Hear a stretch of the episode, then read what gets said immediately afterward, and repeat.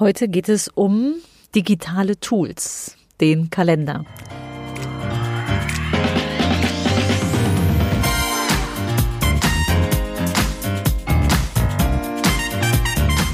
Herzlich willkommen im Podcast Chancendenken, wie wir die Zukunft leben wollen. Das ist Episode 27. Digitale Tools, der Kalender. Ich bin Andera Gadeib, Autorin, Digitalunternehmerin und Online-Enthusiastin. Meine Passion ist es, die Zukunft zu gestalten, digital und analog, immer für den Menschen. Wenn du auch Spaß daran hast und wissen willst, wie du das anpacken kannst, dann hör hier rein. Danke, dass du dir die Zeit nimmst. Los geht's. Heute will ich über den digitalen Kalender sprechen, aber bevor ich da bin, muss ich mit dir teilen, wo ich gerade hocke, nämlich in einer echten Kabine, einer naja, man könnte sogar meinen Aufnahmekabine. Ich hoffe, man hört es am Ton. Es müsste eigentlich mit der beste Ton sein, den ich bisher hingekriegt habe in meinen 27 Folgen. Äh, schau gerne auf Instagram oder ich setze auch ein äh, Foto in meinen Blog. Dann siehst du, wo ich gesessen habe. Wir haben vom Schreiner so richtige Gesprächskabinen anfertigen lassen. Eine Einzel- und ein Doppeldiner. Und die sind gerade fertig geworden. Das musste ich jetzt testen. Aber zurück zu den digitalen Tools. Ich will immer wieder mal auch über digitale Tools sprechen, weil ich feststelle, dass die unseren Alltag total vereinfachen können. Also das Digitale tatsächlich so das eigene Leben ja nicht optimieren. Das, das klingt so nach Zahnrad und Hamsterrad, aber einfacher machen können. Also wo Digitales uns etwas vereinfacht. Das mag simpel klingen, ist aber total effektiv. Der digitale Kalender ist ein solches Tool. Also einfach der Kalender auf deinem Handy und oder Laptop und oder allen anderen Geräten. Da kommen wir vielleicht gleich noch hin. Denn vielleicht ist dir das auch schon passiert. Du hast eine Menge Termine und hast vielleicht auch schon mal einen lieben Menschen einfach sitzen lassen. Mir ist das schon passiert. Total unangenehm, weil es stand nicht im Kalender. Einmal ist es mir sogar passiert, da saß ich in einem Restaurant mittags mit einem Treffen und dann kam jemand anders und ich sagte, Mensch, was machst du denn hier? Und er sagte so, wir sind verabredet. Das war mir total peinlich. Ich hatte einfach vergessen, einen dieser Termine in den Kalender einzutragen. Jetzt bin ich vielleicht schon zutiefst digital unterwegs und du denkst dir, ach, brauche ich nicht. Aber denk einfach mal drüber nach, weil alleine, wenn es den Kopf entlastet, dass man es niedergeschrieben hat und auch stets bei sich hat, weil das Handy habe ich immer bei mir, den Papierkalender oder den Familienkalender vermutlich nicht oder nicht immer. Es könnte sinnvoll sein, sei es der nächste Zahnarzttermin, regelmäßige Sporttermine der Kinder oder auch die Verabredung mit dem besten Freund oder der Freundin, von der du im ersten Moment noch denkst, das vergisst du niemals. Im Rauschen des Alltags kann es schon mal passieren. Und ich, also mich entlastet es tatsächlich total. Also meine Empfehlung, pflege einen digitalen Kalender. Und zwar mit allem, auch den privaten Terminen. Jetzt denkst du dir vielleicht, naja, im Büro habe ich einen Kalender, ich, die, da müssen jetzt die Kollegen nicht unbedingt sehen, was ich noch für private Termine habe. Du kannst in deinem Kalender auch verschiedene Kalender einpflegen. Also du hast eine Übersicht und kannst aber dann noch andere, zum Beispiel Google-Kalender, abonnieren. Das geht ziemlich einfach oder ähm, einfach andere Kalender mit einblenden lassen. Ich selbst bin auf dem Mac unterwegs und kann da in der in der Anwendung Kalender äh, einfach Kalender hinzufügen und die ein- und ausblenden, wie ich möchte. Die erscheinen dann auf meinem Bildschirm in verschiedenen Farben. Und so habe ich pro Tag alle Geburtstage von Freunden oder auch Teamkollegen im Blick, genauso wie meine Termine, und zwar sowohl meine Termine als auch die meiner Kinder oder auch Termine meines Mannes. Also wir haben da tatsächlich alles übereinander gelegt und so habe ich das Gefühl, dass ich die ganze Zeit im Blick habe, was den Tag über ansteht und passiert. Was ich glaube, was wichtig ist, äh, wenn man einen solchen Kalender also schon so digitalisiert und ja, gefühlt getaktet anlegt, dann leg dir auch Zeiten für dich selber rein. trag sie dir ein und halte dich dran. Das ist meine schwerste Übung. Also das im Eintragen bin ich noch schnell dabei, aber mit dem dran halten, da übe ich auch. Also da bin ich ehrlich, das äh, kriege ich jetzt auch nicht so hin, dass alles wie im Kalender läuft. Aber mir ist es wichtig, dass ich mir die Zeiten frei halte und gegebenenfalls dann ein bisschen schiebe, aber einfach auf dem Schirm habe, das ist mein Tag, das, äh, den habe ich meiner Kleinsten versprochen. Oder ich möchte am Dienstagnachmittag mir Zeit nehmen zum Reiten.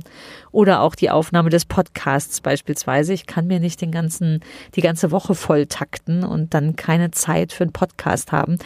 Das äh, passiert sonst am Abend, in der Nacht. Das ist mir früher oft passiert. Jetzt nicht mehr, seitdem ich mir meine Zeit wirklich plane und mich auch weitestgehend, so gut es geht, dran halte. Wenn du einen Termin mit jemand anderem machst, kann ich dir nur raten, den auch direkt über den Termin im Kalender einzuladen, also per E-Mail mit hinzuzufügen, den Ort einzutragen, wo ihr euch treffen wollt.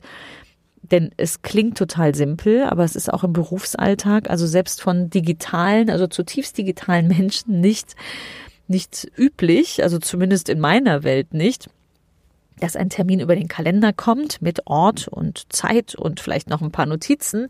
Der Vorteil, wenn du das machst, wenn alle den gleichen Termin im Kalender haben, ist, es gibt keine Missverständnisse über die Zeiten, über die Orte. Wenn sich etwas ändert, dann kann man das direkt in dem Termin eintragen oder den Termin verschieben. Es ist eine, eine riesig simple und effektive Möglichkeit der Selbstorganisation.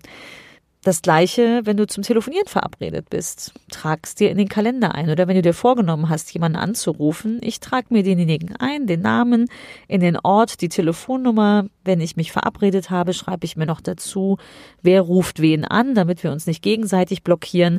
Genauso macht es auch mein Team, wenn sie für mich Termine machen. Und es ist einfach super hilfreich, das im Blick zu haben.